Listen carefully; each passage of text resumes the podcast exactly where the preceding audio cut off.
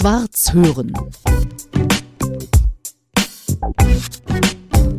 Liebe Ellen, schön, dass wir jetzt zusammensitzen. Ja, darüber freue ich mich auch sehr. Ganz wunderbar.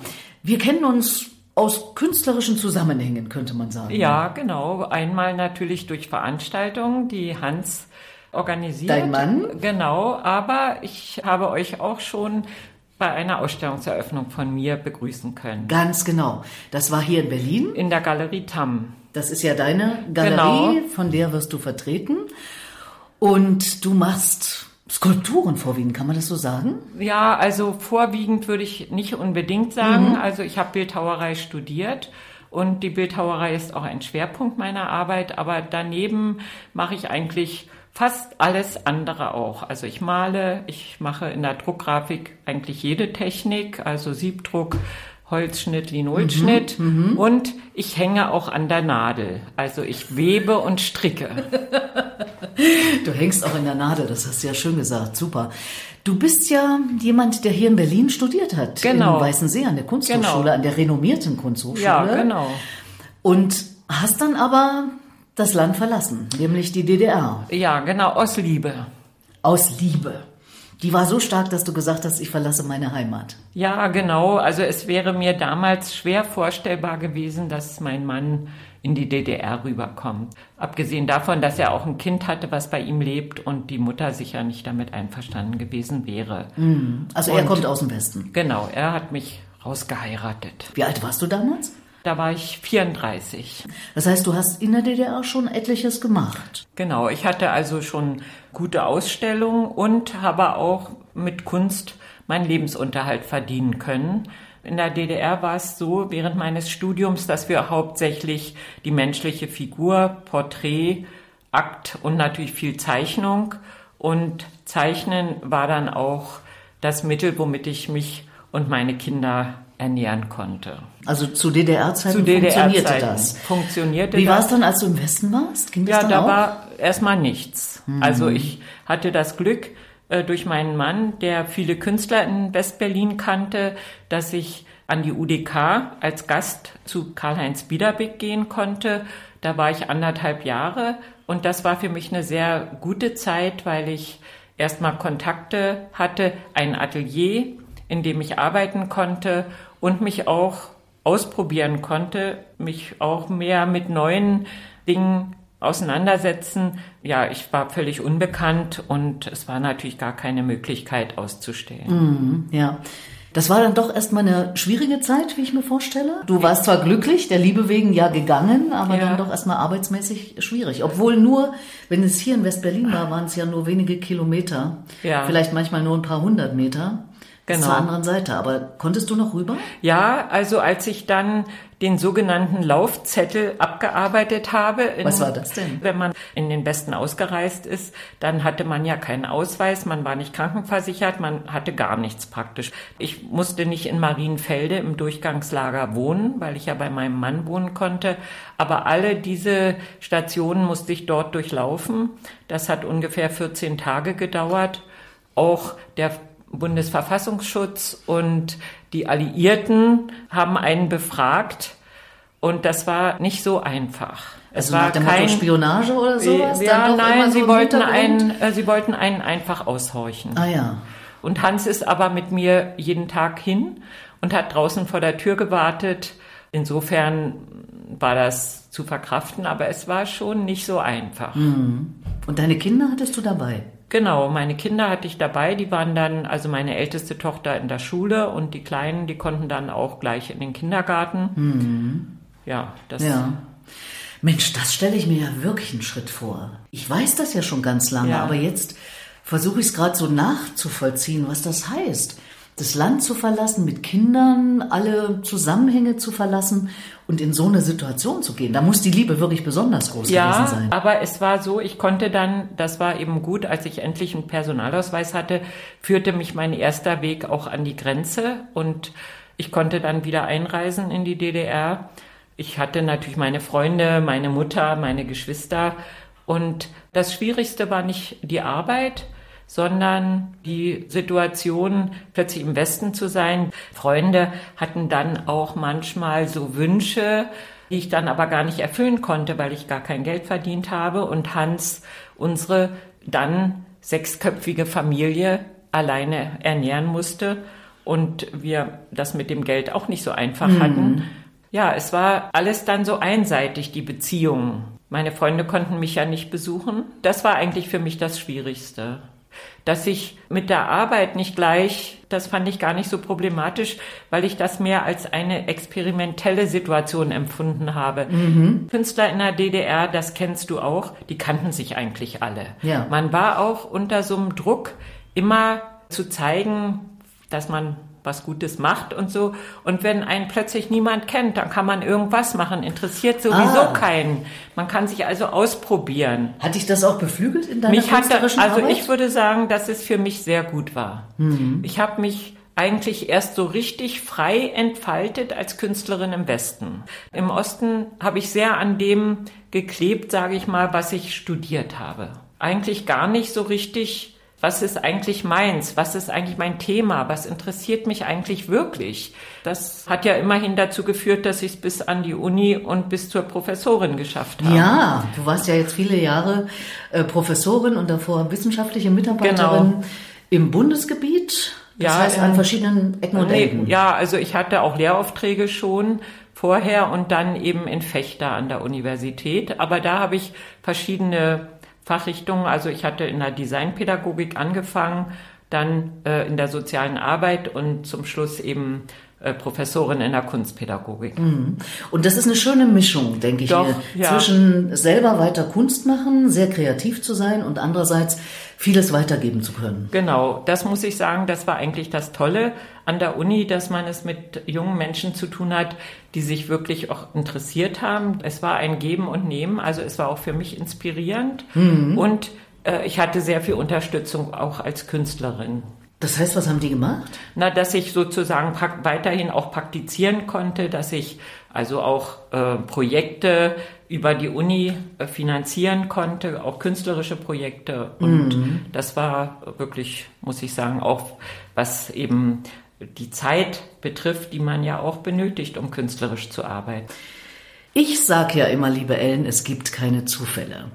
Mein Kommilitone Christoph Tannert, ja. mit dem ich zusammen studiert habe, Kulturwissenschaften an der Humboldt-Universität in der zweiten Hälfte der 70er Jahre, der hat über eine deiner aktuellen Ausstellungen geschrieben, Weich gerundet, floral knospend zeigen sich die Holzfiguren von Ellen Mäder-Gutz. Diese Künstlerin schöpft aus der gesamten Palette der Holzbearbeitung und Behandlung, aus der Erscheinung von Natur mit imaginierten Gesten von Natürlichkeit, die uns, die wir Natur sind, insbesondere das Leibliche einschließen. Ich hoffe, das konnte man jetzt nachvollziehen. Ja. Das ist natürlich ein typischer Wissenschaftlersatz, könnte man fast sagen. Aber kurz gesagt, deine Skulpturen, von der wir ja auch eine sehen auf ja. unserem Foto, die haben schon viel mit Leben und Natur zu tun, so kann Ge man sagen, oder? Ja, genau. Also Aha. in meiner künstlerischen Arbeit setze ich mich in der Bildhauerei ungefähr seit 20 Jahren mit floralen Formen auseinander. Und zwar interessiert mich besonders das Erotische in dieser Pflanzenwelt.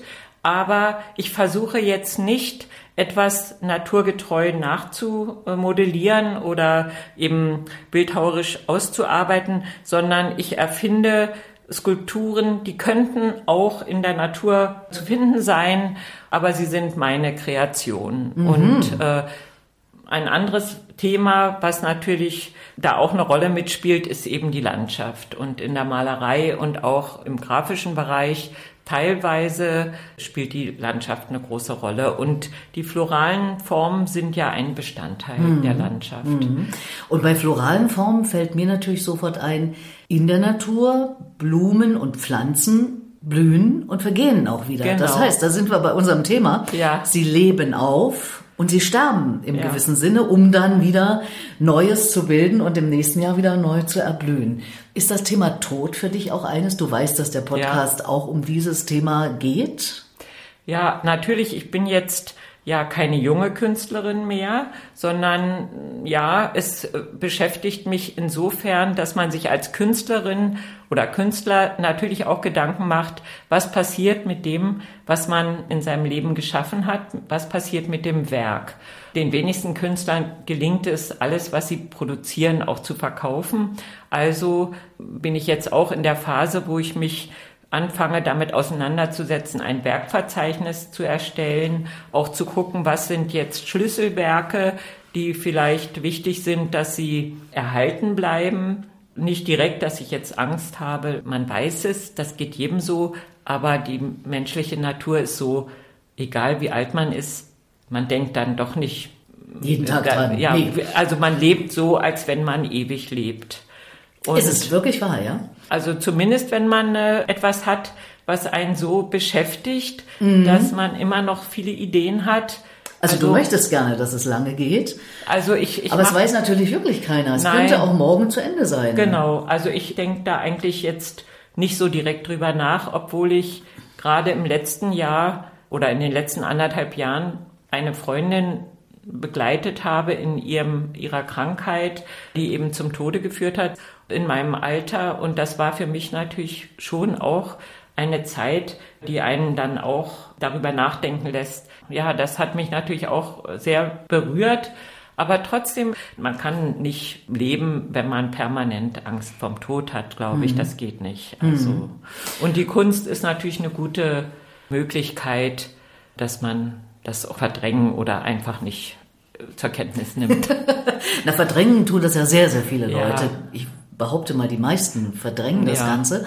Wenn ich darüber nachdenke, denke ich auch wirklich immer wieder darüber nach, um zu sagen, wie gestalte ich so intensiv den Tag, weil ich ja nicht weiß, wie lange ja. das noch geht. Oder die Tage oder die Wochen, die Monate, die Jahre die ich schon so intensiv wie möglich auskosten möchte und wo ich so intensiv wie möglich noch ganz viele Dinge machen möchte, vielleicht sogar hinterlassen möchte. Das kannst du als Künstlerin natürlich noch viel besser.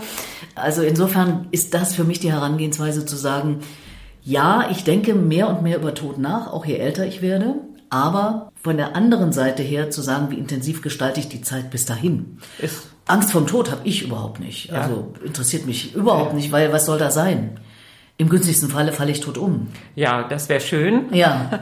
Also klar, man weiß nicht, was passiert, was kann morgen sein. Und die Zeit heute ist natürlich schon besonders schwierig. Das muss man schon sagen. Man äh, hat schon, also ich habe schon mitunter Ängste, wenn ich die Nachrichten sehe, wenn ich die Zeitung lese, dann traut's mich. Hm. Und ich mache mir große Sorgen um die Zukunft meiner Kinder und auch äh, meiner Enkel und hoffe, ja, man hofft natürlich auch, dass da nicht das Schlimmste passiert, aber das ist eigentlich für mich das, was mir am schwersten fällt auszublenden, die allgemeine Situation in der ganzen Welt. Also das finde ich sehr, sehr schwierig und macht mich unendlich traurig.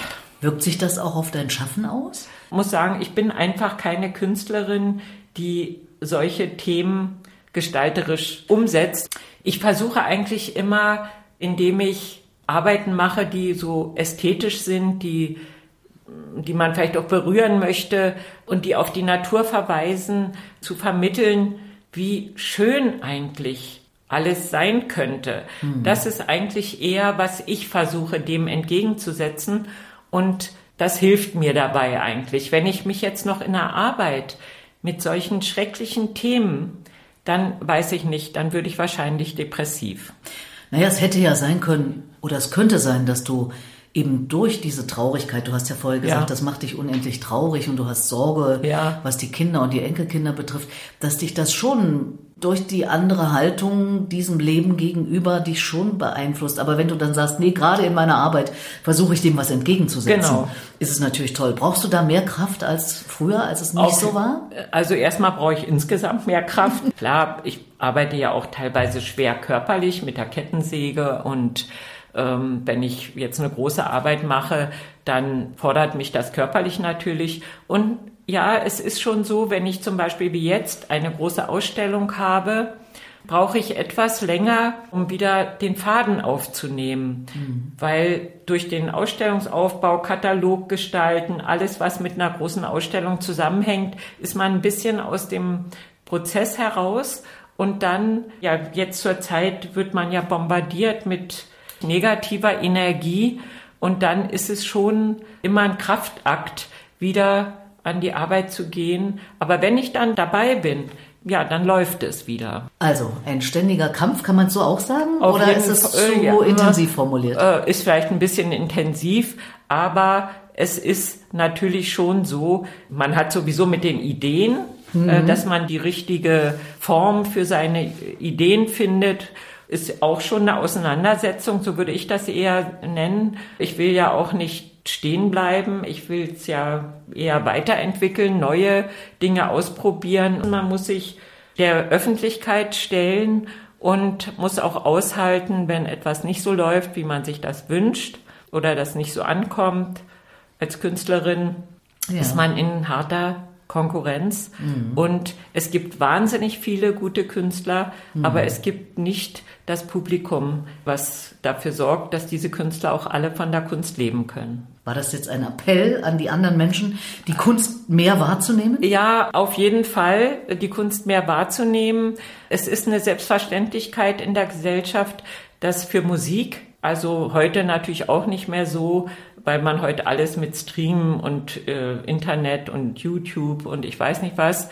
Aber fast alle haben irgendwie eine Musikanlage, haben äh, gute Qualität, äh, geben Geld ja für Musik aus und für bildende Kunst. So in bürgerlichen Haushalten äh, sieht man doch nicht so, dass da richtige Kunst an den Wänden hängt sondern eher der Kunstdruck im Plastikrahmen. Ich habe schon manchmal gedacht, wenn man einfach mal alles, was bildende Kunst ist, verhängt. Heute ist die Bilderflut so groß, auch über die Medien natürlich. Die Leute sind auch ein bisschen übersättigt. Aber was es eigentlich bedeutet, sich mit einem wirklich ein Kunstwerk, was von einem Künstler gefertigt wurde, zu umgeben, das ist doch was anderes. Naja, und noch dazu in Zeiten, und dann können wir ja wieder auf den, auf den Alltag, auf unseren jetzigen Alltag ja. gucken, da haben die Leute ja auch das Geld nicht so ganz so locker sitzen. Ne? Das verstehe ich total. Ja. Und Kunst ist ein gewisser Luxus. Das geht auch den Musikern, den Schauspielern und den Veranstaltern so und selbst den Künstlern ja auch. Wir wissen ja auch nicht, wie wir unsere Materialien, unsere Dinge, die wir brauchen, bezahlen können in Zukunft. Denn Kunst macht durchaus viel Spaß, macht viel Arbeit aber kostet auch viel Geld. Mhm. Naja, ich glaube, das machen sich die wenigsten so wirklich bewusst, ja. was das heißt. Da ist nicht ein spinnerter Künstler, der mal eben so irgendwas macht, sondern Du hast es sehr gut beschrieben. Also allein was es heißt, eine Ausstellung vorzubereiten, das dann alles zu begleiten, sie wieder abzubauen und, und, und, und, und. Also das ist schon nicht ganz ohne. Und Materialien, du brauchst ja, wenn du große Werke machst, brauchst du ja viel Material. Das muss man auch erstmal alles dran geschafft werden. Ja, egal, ob man bildhauerisch arbeitet, ob man malt, ob man Grafik macht. Man braucht erstmal einen Arbeitsraum, man braucht die Werkzeuge, man braucht die Farben, die Leinwände und so weiter. Ja. Man muss viel investieren, um überhaupt künstlerisch arbeiten zu können. Und heute ist es auch nicht so, dass man einfach die Arbeiten ungerahmt in eine Ausstellung geben kann. Also man muss sie auch präsentationsfertig abliefern. Und das es sind erstmal viele Investitionen, die ein Künstler ja. tätigen muss, bis überhaupt eine Arbeit vielleicht verkauft werden kann. Trotzdem du machen wir weiter. Machen wir weiter. Ellen, du bist ja in Bergfelde geboren. Genau. Im Land Brandenburg. Ja. Ziemlich nah an Berlin ran. Ja. Und es hat dich jetzt auch wieder nach Brandenburg verschlagen. Warum? Fechter war natürlich eine Station, die durch meine berufliche Entwicklung, dass ich dort äh, die Stelle an der Universität bekommen habe. Was Niedersachsen? Auch, ja, genau, mhm, Niedersachsen. Ja. Was auch natürlich großartig war, weil es mir ja die Möglichkeit eröffnet hat, von der Kunst zu leben. Mhm. Und nicht nur das, sondern wenn man gerne lehrt, wenn man gerne weitergibt, was man selber kann, dann ist das einfach eine ganz wunderbare Kombination. Aber wir sind nie richtig heimisch geworden in Fechter. Unsere Kinder waren schon aus dem Haus, als wir nach Fechter gezogen sind. Und es war eigentlich von Anfang an klar, Wenn ich in den Ruhestand gehe, was die Unitätigkeit betrifft, dann wollen wir Richtung Berlin. Wir wissen alle, in Berlin, Berliner Umgebung findet man nichts mehr. Und der Radius wurde so eben immer größer und nun ist es Freienstein in der Ostprignitz geworden. Mhm. Dort fühlen wir uns sehr wohl. Wir haben ein schönes Haus. Ich habe eine wunderbare Werkstatt, Atelier, Druckwerkstatt und zum ersten Mal einen Ausstellungsraum. Wunderbar. Und ja wahrscheinlich auch genug Räumlichkeiten, um dein Werk zusammenzuhalten. Das genau. hattest du ja am Anfang angedeutet, ja, ne? Genau. Also es ist auf jeden Fall ein Ort, wo ich den notwendigen Platz zum Arbeiten habe, auch genügend Lagerraum und eben auch die Präsentationsmöglichkeit. Mhm. Da kommt ja viel Schönes zusammen, auf das es noch richtig lange geht. Ellen, und trotzdem frage ich dich ähm, am Schluss dieses Gesprächs, weil ich das immer frage. Du weißt ja, dass ich die Idee habe, für mich meine eigene Trauer- bzw. Erinnerungsrede zu schreiben und auch aufzusagen und dann soll die auch erklingen, wenn die Leute zu meiner Trauerfeier kommen. Kannst du dir für dich sowas vorstellen? Ich will ja die ja. Leute anregen, über ihr Leben nachzudenken. Ja. Das geht ja gar nicht darum zu sagen, oh Gott, und ich sterbe irgendwann und hoffentlich nicht in Kürze und dann muss ich das jetzt alles ganz schnell aufschreiben. Nein, es geht genau genommen darum, anzuregen, eben über das eigene Leben nachzudenken und vielleicht daraus eine schöne Rede zu machen. Könnte ja sein. Ja. Manch einer schreibt ein ganzes Buch, aber vielleicht einfach erstmal nur eine Rede. Nur. Kann ja, ja, auch sehr anstrengend sein, eine gute Rede zu schreiben. Und die Frage wäre, ob du dir vorstellen könntest, dass die Leute, deine Lieben um dich herum, da du dann nicht mehr leibhaftig anwesend bist, dich nochmal hören. Das heißt, deine Stimme nochmal hören, deine Gedanken nochmal hören. Wäre das für dich eine ich, Idee? Ich kann mir auf jeden Fall vorstellen, dass meine Lieben, meine Familie, die dann noch da ist, wenn ich nicht mehr da bin, dass die das vielleicht gerne hätten. Vielleicht ist auf jeden Fall eine Idee, über die sich nachzudenken lohnt. Mhm. Und ja, es ist auf jeden Fall schön, sicherlich äh, dann die Stimme auch nochmal zu hören, denn ich muss sagen, ich bin sehr glücklich, dass ich mit meinen erwachsenen Kindern ein sehr, sehr gutes Verhältnis habe. Gerade war ich mit meinen Töchtern auf Reisen. Sie hatten mir eine Reise zum Geburtstag geschenkt an einem mir unbekannten Ort. Aha. Und äh, das war wunderschön. Wo wart ihr? Verrätst Wir waren ja in Neustadt an der Weinstraße. Und da habt ihr schon mal ordentlich angestoßen auf alles, was kommt? Genau, also wir haben einfach ein ganz tolles Wochenende verbracht. So ein richtiges Mädchenwochenende. Ah. Töchter und auch die Enkeltöchter? Nein, nur die drei Töchter, die sich von ihren Familien freigemacht haben und die Mutter. Und äh, hat man dann auch über Zukunft geredet und über das, was kommt? Also auf jeden Fall haben sie darüber geredet, dass sie das gerne wiederholen möchten. Immerhin. Ja. also das scheint dann doch ein gutes Verhältnis zwischen doch, euch zu sein. Sehr schön, ja. Und es ist ja auch noch nicht aller Tage Abend. Heutzutage werden die Menschen ja alle über 90. Das heißt, du hast noch das viele, viele Jahre, in denen das du äh, noch viele, viele tolle Kunstwerke erschaffen kannst und äh, eine tolle Mutter und Großmutter sein kannst. Vielen Dank. Schwarz hören.